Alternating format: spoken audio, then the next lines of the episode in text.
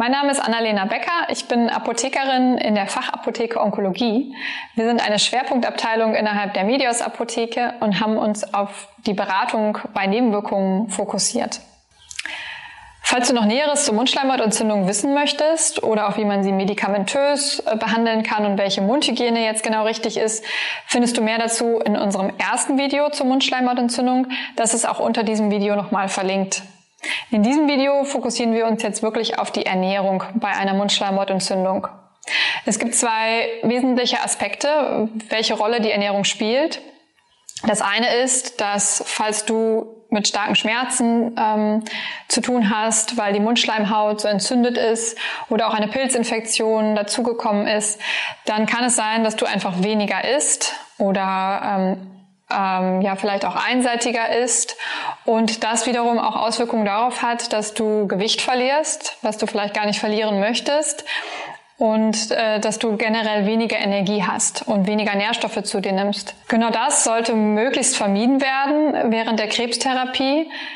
Und deswegen ist es hier wichtig, einen Fokus auch darauf zu legen, dass du jetzt die Ernährung so anpassen kannst, dass du trotzdem die Nährstoffe erhältst, die du jetzt brauchst und auch das Gewicht stabil bleibt.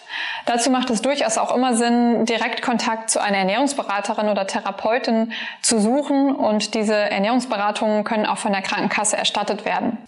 Falls bei dir also ein ungewollter Gewichtsverlust oder auch eine ja, veränderte, ein verändertes Essverhalten jetzt durch die Mundschleimhautentzündung auftritt, dann macht es durchaus Sinn, gleich von Anfang an ähm, Unterstützung auch durch eine Ernährungstherapie zu suchen, die auch von einer Krankenkasse übernommen werden kann. Für erste Tipps oder Hinweise kannst du natürlich auch erstmal Kontakt zu uns aufnehmen und wir können dich auch an die entsprechenden Ansprechpartner weiterleiten.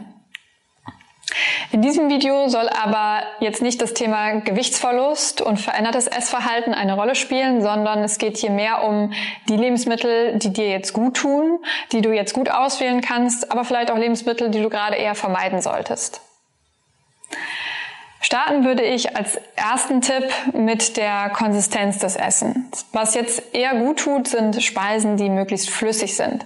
Das heißt, es können natürlich wirklich flüssige Speisen wie Shakes äh, oder Smoothies sein. Du kannst aber auch Breie oder ein Porridge oder zum Beispiel ein Omelette gut zubereiten oder ein Püree aus verschiedenen Gemüsesorten machen. Du kannst auch wunderbar Zucchini gut dünsten, die werden dann ganz weich und lassen zergehen quasi schon im Mund.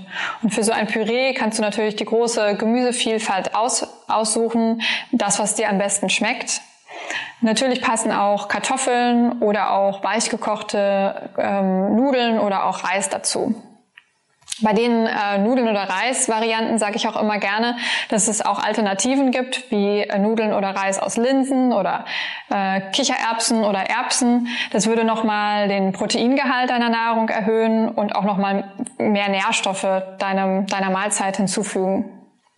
Für die flüssigen Mahlzeiten kannst du auch wunderbar einen Strohhalm verwenden, der dir dabei hilft, dass die Schleimhaut nicht so sehr mit der Nahrung in Berührung kommt.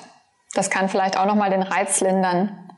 Eher kontraproduktiv wären jetzt Speisen, die besonders scharfe Kanten enthalten oder die jetzt, äh, also wie so ein Knäckebrot zum Beispiel mh, mm, oder auch Nüsse oder manche Müsli sind auch, wenn die sehr trocken sind, so crunchig und können dann nochmal eher an der Schleimhaut äh, ja zu Reizung führen. Als zweiter Hinweis, wenn wir jetzt als erstes über die Konsistenz gesprochen haben und was jetzt dann eher sinnvoll ist mit der weichen und flüssigen Konsistenz, wäre noch, dass du die Speisen gut anreichern kannst.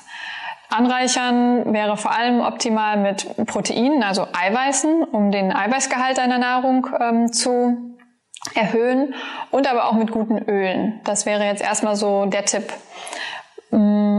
Beim Öl kannst du wunderbar ein Leinöl verwenden. Leinöl nochmal mit den Vorstufen der Omega-3-Fettsäuren oder auch ein Olivenöl, je nachdem, welche Mahlzeit du gerade zubereitest.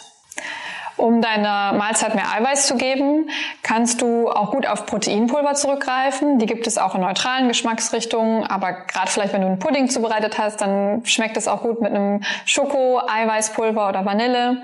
Da gibt es viele verschiedene Variationen. Es gibt auch vegane Eiweißpulver, auch zum Beispiel aus rein pflanzlichen Stoffen wie ähm, Kürbisprotein oder Erbsenprotein, Hanf oder Leinsamen. Das heißt, da kannst du ganz variieren, je nachdem, was jetzt gerade zu deiner Mahlzeit am besten passt. Ähm, ein weiterer guter Hinweis zum Anreichern deiner Nahrung wäre jetzt in dem Fall eher, um deiner Nahrung auch nochmal guten Geschmack zu geben. Hier kannst du wunderbar auch äh, Gewürze verwenden, wie zum Beispiel ähm, Salbei oder auch den Thymian, denn diese können jetzt hier nochmal, äh, haben nochmal eine besonders positive Wirkung auch auf, den, auf die Mundschleimhaut und können auch wunderbar als Teezubereitung und als Mundspülung verwendet werden und geben dein, deinem Essen nochmal einen weiteren, ähm, ja, ein weiteres, ein weiteres Geschmackserlebnis dazu. Was du jetzt eher vermeiden solltest zum Würzen und zum ähm, Geschmack geben, wären saure, äh, saure Speisen oder auch sehr scharfe und sehr würzige Speisen. Das heißt, die Zitrone äh, sollte jetzt eher vermieden werden ähm, oder auch die Chilis und Peperonis sollten hier auch eher weggelassen werden. Ein wichtiger Punkt ist auch, dass das Zubereiten von Essen natürlich auch viel Kraft kosten kann. Und vielleicht hast du diese Kraft gerade gar nicht unbedingt und fühlst dich eher sehr erschöpft oder leidest auch unter weiteren Nebenwirkungen der Therapie. Und wenn du dann nicht den äh, immer quasi Kontakte um dich herum hast, die für dich kochen und das für dich zubereiten, ähm, kann das Essen, Essen zubereiten auch eine weitere Belastung darstellen. Und hier wäre auch eine gute Möglichkeit, wenn du merkst, dass, dass sich das Essen bei dir einschränkt oder du nicht so viel Essen zubereiten kannst, dass du durchaus auch noch mal auf so eine Astronautenkost zurückgreifen kannst. Das sind kleine Fläschchen, die gibt's in verschiedenen Geschmacksrichtungen und die enthalten alle wichtigen Mikro- und Makronährstoffe, um auch eine komplette Mahlzeit zu ersetzen. Eine weitere gute Möglichkeit sind zum Beispiel solche Babygläschen. Ähm, da gibt es natürlich auch ganz viele verschiedene Varianten, Bio oder nicht Bio, mit Fleisch, vegetarisch oder hier jetzt zum Beispiel ein Grießbrei. Und mit diesen Babygläschen kannst du zum Beispiel auch für solche Tage vorbeugen, wenn du mal weißt, es geht dir nicht so gut, aber du hast was äh, im Schrank, was du dann greifen kannst. Ähnlich wie mit der Astronautenkost. Das war jetzt ein kleiner Einblick in die Möglichkeiten, die du äh, als Unterstützung mit der Ernährung oder in der Ernährung finden kannst. Ähm, was wir gerne in unserer Beratung machen, ist, dass wir ganz genau mit dir individuell schauen, welche von diesen Lebensmitteln schmecken dir überhaupt, was magst du überhaupt, was gibt es vielleicht auch für Alternativen, um jetzt genau für dich ein, ähm, ja, eine passende ähm, Unterstützung finden zu können. Das heißt, wenn du eine Beratung wünschst oder auch nähere Informationen wünschst, dann kannst du gerne Kontakt zu uns aufnehmen. Du rufst uns einfach an oder schreibst uns eine E-Mail und wir freuen uns auch immer über einen Besuch bei uns in der Luisenstraße.